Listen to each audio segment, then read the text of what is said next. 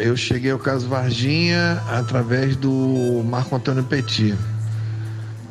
Nós fazíamos parte do grupo dele na época e quando ele foi, quando foi solicitada a, presença dele lá em Varginha por conta do caso, através do Birajara, da doutora Irene Gran e tudo mais, ele foi para lá e, e, nos chamou para irmos juntos. E eu passei um pouco mais de um ano indo a Varginha, sempre acompanhando o Petit. É, poucas vezes ele foi sozinho, sempre que ele ia, eu ia também. Eu faltei algumas, algumas datas, por exemplo, no dia daquela reunião que foi divulgado o nome dos militares, eu não, não estava presente. Mas eu estive presente em quase todas as oportunidades do caso Varginha mesmo um ano após o caso, a gente continuou indo lá quase que mensalmente. Então foi a oportunidade. Nessa época eu fazia parte de um grupo de pessoas, de ufólogos, que dávamos apoio aos principais protagonistas do caso, que era o Claudeir, o Petit, o Birajara e o Pacatini. Só que por trás dos quatro tinha um grupo de, de ufólogos que ia esporadicamente ou frequentemente e dava apoio a, aos principais pesquisadores. Nesse grupo que eu lembro tinha o João Marcelo, tinha o, Edson Boaventura, numa oportunidade eu vi lá os, os irmãos Maldini, é, Renato Travassos, Alexandre Bonfim, todos os amigos nossos da, da ufologia daquela época. Então era isso, nós fazíamos parte de um grupo que dava apoio aos principais protagonistas do caso. É, a princípio houveram muitas dúvidas sobre a data exata do, da suposta queda do, do, da nave, né, do objeto mas é, apesar das dúvidas iniciais, que a princípio todos pensavam que tudo aconteceu a partir do dia 20, mas com o passar dos anos, outras evidências foram acontecendo e ficou demonstrado que, na realidade, a queda teria acontecido no dia 13 e a dona Oralina e, e, o, e o marido dela teriam visto também na madrugada do dia 13, de, de 12 para 13. Isso que depois de muitos anos e muitas conversas acabou chegando a essa conclusão, onde se conclui que se isso realmente é o correto, é o, o fato que aconteceu, é, se conclui que os, realmente os, os, esses seres ficaram vagando pela região mais ou menos durante uma semana e sendo caçados pelo exército. Né? Agora, sobre essa questão também de, de, de que os militares teriam sido avisados, existe muita controvérsia, mas tudo leva a crer. Alguns fatos novos foram surgindo. É, é, importante lembrar que existem pesquisadores que até hoje estão levantando informações novas sobre o caso. E aí, à medida que levantam informações novas, muita coisa vai mudando. Muitas dessas informações que na época eram tidas como absolutas, é, com o passar do tempo foram se mostrando diferentes. Então existem hoje outros pontos de vista em, em pontos de vista em relação a, a determinados episódios do caso. Então, então presume-se que o exército já estava caçando esses seres há mais ou menos uma semana. Por isso, também, aí já é fato, é, conclui-se que é a razão porque tantos seres foram vistos nas imediações. É, seres idênticos ao de Varginha foram vistos na, em estradas nas, nos municípios da região, foram vistos em outras cidades próximas. Foi, visto um ser dentro do zoológico, lá pela dona Terezinha Kepler é, não foi só o depoimento dela de que viu outro ser. Vários outros depoimentos foram surgindo, está na reportagem da TV. Vários outros depoimentos em cidades próximas, em, em localidades próximas, também é, afirmaram Outras pessoas afirmaram ter visto seres parecidos. Então, quer dizer, agora, é, hoje, o, o Marcão, Marco Leal e o, e o João Marcelo estão levantando muitas informações novas que modifica a maneira como se pensou determinados fatos daquela época. Hoje tem muita coisa nova para surgir por aí devido ao levantamento desses pesquisadores que continuam indo atrás dos fatos. A distância do local da Fazenda Maiolino, que é o local da queda, informado pelo Carlos de Souza, lá o aviador, era aproximadamente ali do, do, do, do perímetro da estrada que é, faz fronteira ali de Três Corações com Varginha, daquele trecho da estrada até lá, mas até o local da entrada da Fazenda Maiolino, é, eu lembro que seria mais ou menos de 20 a 25 quilômetros. Então, quer dizer, a distância que supostamente os, os, os seres se espalharam pela região é, estava a mais ou menos 25 quilômetros de Varginha ou de Três Corações, porque uma cidade é do lado da outra. Nós temos que ter em mente que nós não estávamos lidando com gente despreparada. Nós, nós, nós os, os, ufólogos da época não estavam lidando com, com é, civis comuns, com gente despreparada. Nós estávamos lidando com militares experientes, nós estávamos lidando com a inteligência das Forças Armadas brasileiras, nós estávamos lidando com, é, provavelmente, americanos que já estavam aqui, estavam também assessorando os militares brasileiros, que tudo foi feito em conjunto. Hoje sabe-se disso, que houve praticamente uma colaboração na, na, no acobertamento da história toda. Então, quer dizer, um exemplo disso é essa questão que até hoje se tem como verdade absoluta que os seres foram transportados em, em caminhão dentro de caixa de madeira coberto por lona de plástico. Isso é um, se a gente raciocinar hoje, isso é um verdadeiro absurdo, porque sempre existiram protocolos de transporte de material biológico, são, são pro, protocolos internacionais, protocolos universais, podemos dizer. Então, quer dizer, é um absurdo você achar que o Exército, com todo um esquema de segurança, ia transportar seres em caminhão dentro de caixa de. Isso pode ser simplesmente uma armadilha que foi armada pela inteligência do Exército para burlar a vigilância dos ufólogos. Entendeu? Porque existem hoje outras informações de, outras, de outros militares que não foi muito valorizado e essas informações dizem taxativamente: os seres foram transportados em helicópteros que desceram dentro da ESA e levaram os seres com todo o esquema de proteção biológica. Tudo que vem do espaço sempre passou por quarentena, sempre passou por área é, trabalhada na, na, na, na asepsia, na área esterilizada.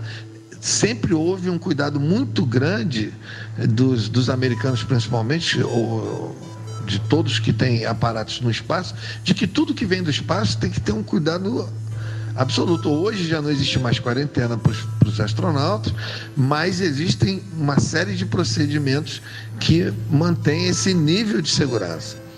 É segurança que eu digo segurança biológica. Então é um absurdo total você achar que com assessoria de gente de fora, com assessoria de militares, com a inteligência militar brasileira, com os militares brasileiros, que, que esses caras iam transportar é, seres em caminhões sete horas até Campinas, ou seja lá para onde for, dentro de caixa. Isso aí completamente fora de, de questão.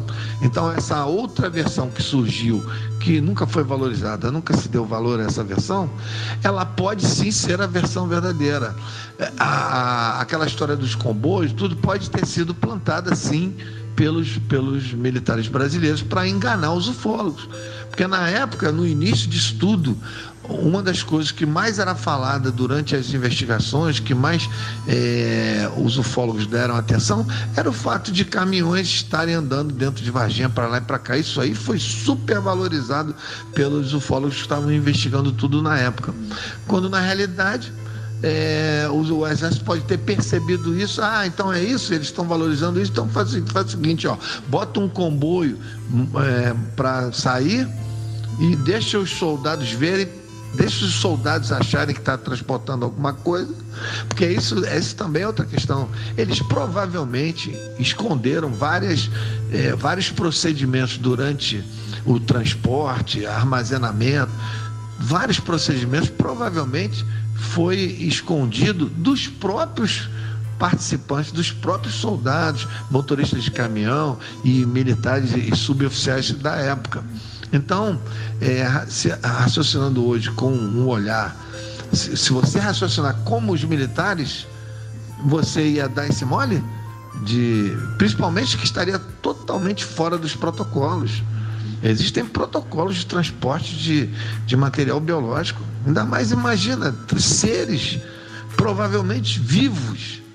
Então, esse, eu estou dando um exemplo de fatos que na época foram levados como verdade absoluta, até hoje se acha que foi exatamente isso, mas que à luz de, de outras informações mais completas e mais coerentes, vê-se que são verdadeiros absurdos.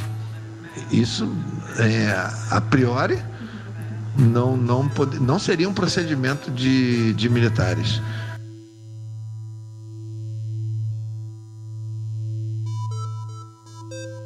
Sim, na época nós tivemos contato com a dona Luísa, a mãe das meninas, com as, as meninas.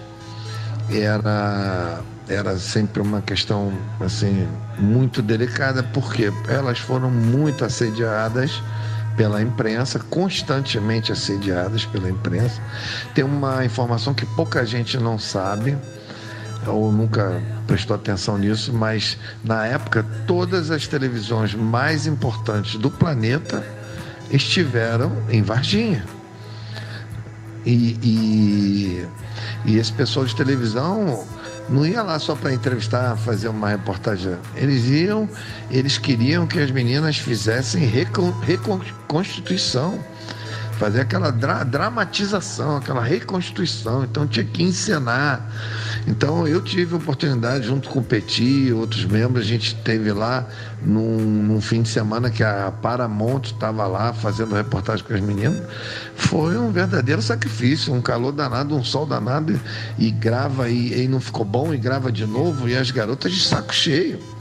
Ah, detalhe muito importante: poucas televisões pagaram alguma coisa para as meninas o que era mais do que merecido, porque é, eles alugavam as meninas praticamente o dia inteiro, às vezes mais de um dia, para gravar essas, essas histórias aí, essas, essas encenações que as televisões estrangeiras gostam de fazer. Aí tivemos a oportunidade de conviver com elas e, e eu lembro taxativamente que a, a dona Luísa, a mãe delas, quando estourou a história dos caras que tiveram lá na casa dela oferecendo dinheiro e tudo mais, é, ela, eu lembro que ela, ela, contando perfeitamente. Ela falou: eram quatro caras, mas um ficou no carro, é, só três entraram na casa e só um falava. E ela dizia que esse que falava, ele falava português, mas não tinha sotaque de Minas Gerais. Ou seja, o que ela quis dizer com isso é que provavelmente era um cara de outro estado. E aí oferecia dinheiro, fez aquelas promessas que todos já sabem que já é de domínio público para elas e, e eles usavam terno. E ela falou que os outros dois que não falavam absolutamente nada, não abriram a boca, ela falou que eles tinham toda. Ela ficou com a impressão de que eles eram gringos eles eram estrangeiros, de que eles, eles não se manifestaram, mas ela ficou com a nítida impressão de que não era gente brasileira. Entendeu? Então, aí na época, é, levantou-se uma hipótese de que seria uma outra televisão que estava querendo é, desmoralizar a Globo, desmoralizar o caso e tudo mais, mas é, aí também outra informação que surgiu ao longo desses últimos 24 anos. É, é, existe uma informação que veio através, que veio que foi dito que na época, na forma de boato que rolava entre as forças que estavam ali durante o acobertamento, durante aquela história toda, o que se dizia a nível de boato entre os agentes públicos, ou seja, pessoal do Exército, polícia, o que se dizia é de que esses camaradas eram estrangeiros realmente.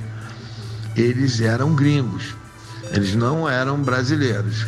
No, a, apesar de ter o, o brasileiro lá, que provavelmente era brasileiro, que, que intermediou, que falou em português, mas os outros caras eram gringos realmente. E aí entra toda essa questão, essa. É, não sei até que ponto é a realidade de que seria um MIB, né? Pode ser apenas pessoal do Exército se passando por MIB para tentar reverter o caso e, e concluir o acobertamento. As hipóteses são inúmeras. Esse, esse é um caso que, apesar da investigação séria que sempre foi feita e até hoje está sendo feita aí pelo, pelo Marcão e pelo João Marcelo, apesar de ditos de toda a seriedade, muito pouca coisa se pode a, afirmar absolutamente como sendo é, verdade absoluta. É, porque as variáveis são muito grandes, elas existem em vários momentos, em vários episódios da, dessa história do caso Varginha. Sobre o caso do Eli Xerezi, é, foi um dos casos, uma, uma das questões mais polêmicas do caso Varginha, porque o rapaz veio a óbito, né? E o que se sabe de concreto, que, que também já foi divulgado e é de domínio público, é que durante muito tempo as razões reais pelas quais ele, ele veio a falecer foram proteladas, né? Foram, é, vamos dizer assim, disfarçadas, né? No início se dizia que ele teve uma infecção, que ele sofreu um corte, até aí, é, isso é, me parece que é, é a pura verdade.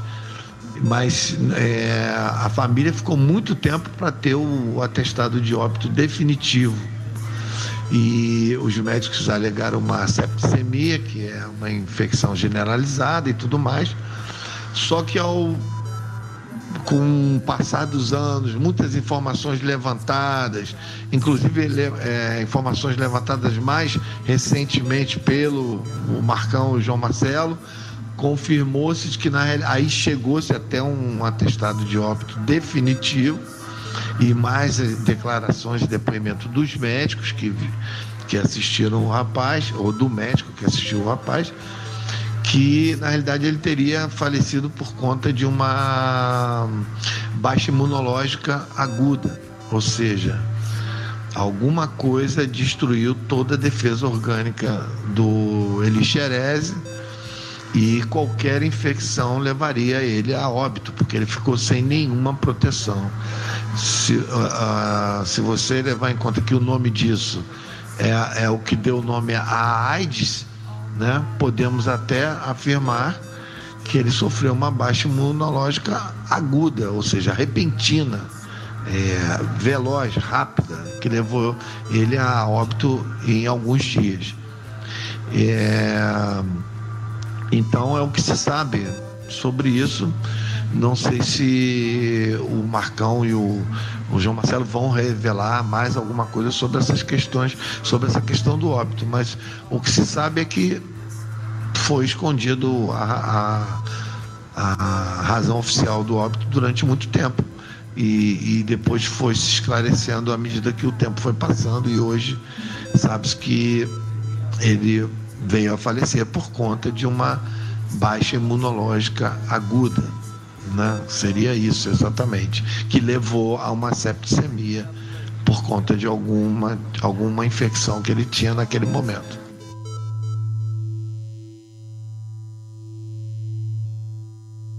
O que é dito é que muitos acordos na área comercial, militar, é, foram feitos por conta de, dos americanos levarem todo esse material. Só que com o passar dos anos, descobriu-se uma outra, uma outra questão que na época não era falada. Os americanos, eles têm sim, com todos os países parceiros comercialmente, que eles têm, mantêm relações é, diplomáticas, é, eles têm um acordo de resgate de material espacial. Isso é, parece bastante óbvio, porque o, o, o americano talvez seja a nação que tem maior quantidade de aparatos tecnológicos no espaço, porque eles sempre foram líderes na corrida espacial, eles, os russos, mais recentemente entraram os chineses, entraram os europeus, mas historicamente quem tem a maior quantidade de aparatos tecnológicos no espaço sempre foram os americanos. Então, nada mais justo que eles terem um acordo com os países que são amigos de que tudo que cair do céu, eles têm a autorização para resgatar e levar de volta para o país deles. E aí, esse é um, é um acordo bastante singular, bastante é, óbvio, bastante lógico, que, que presume-se que é realidade, é fato, e que serviria como um perfeito acobertamento para que os americanos entrassem em qualquer outro país amigo e levassem tudo que eles quisessem que, que caiu do espaço, seja americano ou seja extraterrestre. Seria o disfarce perfeito esse tipo de, de acordo. Então, hoje, sabendo, sabendo disso, é, não, não há nenhum susto, não, não, não, não há nenhum espanto em se achar que na época provavelmente tudo isso foi acordado de maneira que os americanos pudessem levar todo o material. Aí vocês acham que os americanos iam levar dois, três ETs? Uma suposição. É, não, não se sabe exatamente a quantidade de, de seres que foram capturados. Presume-se que foram dois ou três, mas ninguém sabe a, a quantidade exata. Pode ter sido mais de meia dúzia. Isso são hipóteses. Então, quer dizer, é, imagina se eles iam deixar, ah, nós vamos levar esses três aqui, vamos deixar esse aqui para vocês, deixar na mão de brasileiro, para o brasileiro fazer o que com isso? Para é, é, brasileiro armazenar aonde isso? Para brasileiro fazer absolutamente. Não vejo coerência nesse tipo de informação, principalmente por causa das relações bilaterais entre os dois países. Então é muito mais lógico que isso tudo aí é uma grande fantasia e que eles se levaram, levaram, foi tudo. Entendeu? Por conta disso que eu estou falando.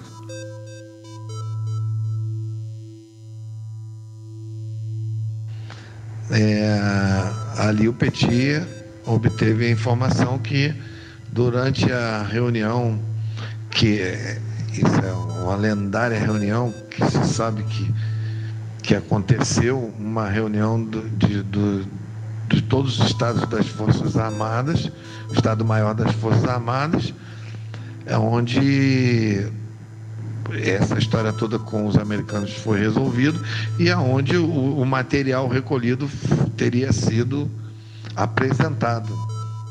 Só que foi apresentado apenas para algumas autoridades.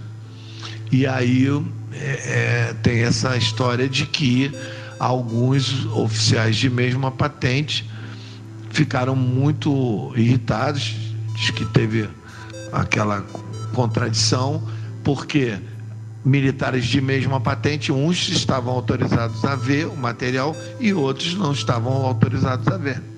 E aí teria havido essas divergências e esses problemas entre os militares durante essa reunião do, do Estado-Maior das Forças Armadas que teria supostamente acontecido em São José dos Campos, uma coisa dessa. Então, é, é uma informação que só quem leu o livro do Petit sabe, porque está lá e, e com fonte fidedigna essa informação. Então, sobre isso, é, é apenas um fato bastante curioso, bastante interessante mas é, tudo indica que é fato.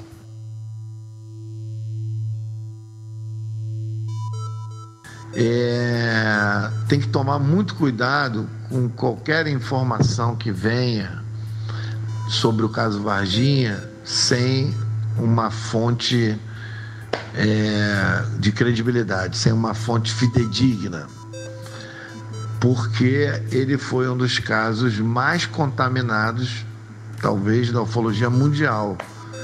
Porque até hoje, um exemplo, essa questão aí, que foi deixado um ET aqui, várias outras questões ao longo desses últimos 24 anos, surgiram questões é, completamente sem fundamento, completamente sem uma origem de credibilidade, completamente fora de, de, qualquer nível de coerência. Você já percebe na, nas colocações que são verdadeiras fantasias. E em sua maioria de pessoas que nunca foram a Varginha, que nunca fizeram absolutamente nada de relevante para a ufologia brasileira. Então agora a gente tem que torcer e aguardar a, a última fonte de informação é, crível de informação com origem, com fundamentação, que vai ser o, o trabalho que o Marcão está fazendo e que o João Marcelo estão fazendo, que é, provavelmente daqui a um tempo eles vão apresentar isso na forma ou de documentário ou de, de livro, não sei de que forma será apresentado esse trabalho, mas esse é um, um trabalho muito esperado porque pelo menos tem origem, tem fonte, tem credibilidade. É, é só nos resta aguardar as novidades que virão, novidades é, legítimas, vamos dizer assim.